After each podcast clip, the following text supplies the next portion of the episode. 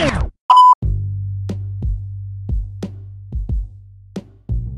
my name is Adrian Martinez from La Ruta del Clima. Today we are here in Africa, in Tanzania, in the strategy annual meeting from CAN International, and I'm joined by my friend Willy Missack from the island of Vanuatu in the Pacific, really far. um, he's the coordinator of Vanuatu Climate Action Network. So, Willie, thank you for joining us. Thank you, uh, Adrian. Uh, I'm, I'm glad to, to join you.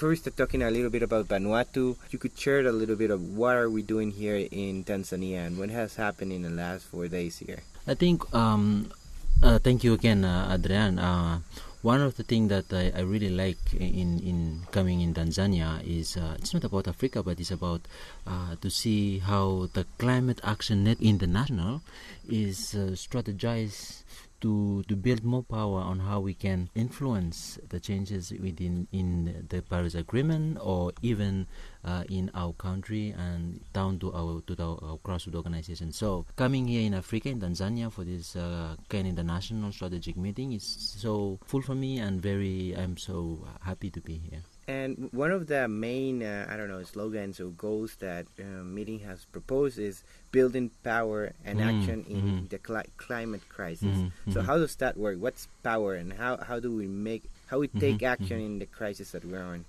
Well, uh, when we look at the, the, crisis that we are we are going through today, um, I will give you my perspective from the the, the, the Pacific, especially in Vanuatu. Um, climate change is the single threat to our living, our development, and as well as the livelihood in our communities. And coming here and looking at this way of building power really helps the way that we build a capacity and a knowledge in the community level, very grassroots, so that they can have this, this understanding because we all know that many changes must come from the community but will be coordinated at the national level or international level. But changes must come from the community. So this is the first way of looking at building this power of um, getting people to realize that climate change is a real threat to our life today. So this is where we, we build up that, and then uh, moving to a community perspective where people are start uh, where com- where the community as a whole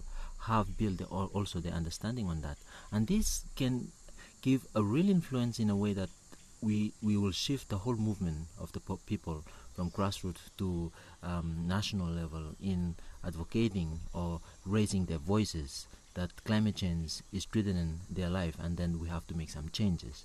And then from that national level of course will lead into the regional uh, movement that will change uh, the regional perspective of the different regions and into the into the international uh, way of uh, uh, looking at Paris Agreement, for example, and how we can uh, make that Paris Agreement become ambitious and also uh, inclusive in, in, in the way that every people are contributing on that changes. You said a very important word that has been echoing through the discussions here in Tanzania: grassroots. Mm. How does this changes the game or the action plan for CAN International at either node level or within the UNFCCC?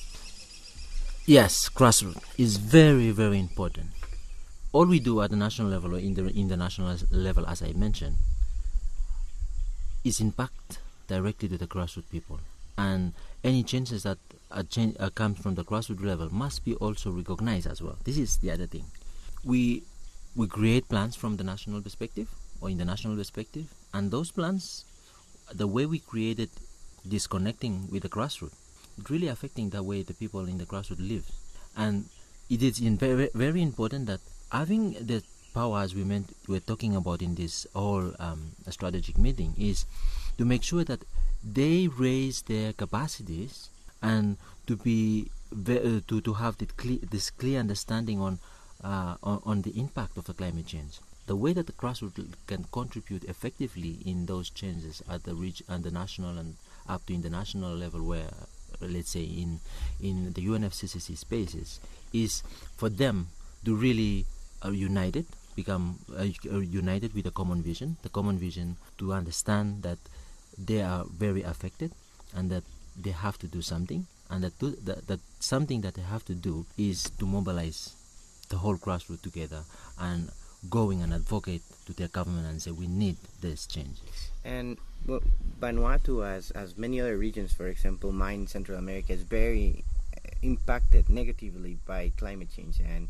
there's uh, also the fact that our communities and and ourselves have contributed very little to, to this crisis, and yet we face one of the biggest challenges, I guess, not only for development but for the well-being of our people and our, our own ecosystem. So could you tell us a little bit about how Vanuatu is facing climate change? What are the impacts? How is this materializing at the ground level? Yeah, in 2015 we have one of the very, uh, very, very uh, strong cyclone category uh, category five. Sorry, the category five cyclone Pam uh, back to 2015 has cost the Vanuatu government 60 percent, 64 percent of the GDP of the country, and today this uh, this um, GDP has been recovered by 70%. Okay, the 70% is been recovered by the people of Vanuatu, but not the people that are caused those um, uh, that are the main cause behind those big cyclone. The intensity of the cyclone links directly to the emissions. So the people that are doing this, like industries and the, the developed country that are the main emissions of uh, CO2 into the atmosphere, they are not paying back. That's that 70% from the GDP have been paid back by Vanuatu itself. So what does that mean? That means that wherever we lose everything in our country, we ourselves have to be restruggle to pay for ourselves, which is we are looking at justice and looking at the way that there's no justice in, in a way that we are affected by the development of some, some countries. Yeah, I guess it's not only affecting your development, your well-being, but the actions that others took to sort of push their development forward in industrialized countries, global north countries, are sort of you have to pay the bill for their development, but nobody is helping you to cope now, and there's no. there's a big question of injustice. And talking about mm. that, also um, these losses and damages that communities across the world, vulnerable communities, mm. are suffering. Mm. Um, one of the issues that was discussed in this meeting was loss and damage. Yeah. What's what's the what's the general um, feeling of how to move forward in this issue? I think thank you for that question, and I think uh, to move forward in that issue, as I mentioned earlier, we have to be united, united in our vision and in our uh, way of uh, of taking actions. In Vanuatu, our government and the civil society organization and the grassroots, they're united. We have a common interest. Our common interest is to make sure that the people that are most affected by uh, climate change must be recovered. How? Is by looking at loss and damage. And loss and damage is one of the main thing that most of the Pacific Islands, including Vanuatu, are really pushing for it. And how we work on that is that in Vanuatu, when we talk about Vanuatu Climate Action Network, we are talking about the government and the grassroots and the civil society organization. We are working together as the network. Whereas probably, and I understand from the different perspective on, on the different countries, that the civil society organization and the grassroots and the government are separated. But in Vanuatu, we are working together. So we're working to fight this climate change uh, through looking at different processes. One is to looking at how we can uh, make sure that the industries and the developed countries that are, are contributing mostly on the effect of climate change are paying for that. So we are looking on, on the compensation side of and, and what's what's getting between you and the conversation of compensation at the UNFCCC? What's the main obstacle? Oh man, it's paragraph 51. This is how men uh, uh, um, struggle with that. Paragraph 51 doesn't allow us to have those compensation. So to make that happen, we have to have a voice, as we mentioned earlier, voice of the grassroots and the countries that are just, mostly affected. Just to explain maybe to our listeners, paragraph 51 is, is not part of the Paris Agreement. It's just a consensus decision made on decision on a decision that countries took afterwards. It's a non-legally binding decision. It's just a little mm. sentence that sort of makes um, talking about compensation or even liability of who's responsible yeah. of these impacts that our communities are feeling and impacting their, their well-being and their, it makes it uh, it makes countries unable to even have a discussion about loss and damage in terms of compensation and liability.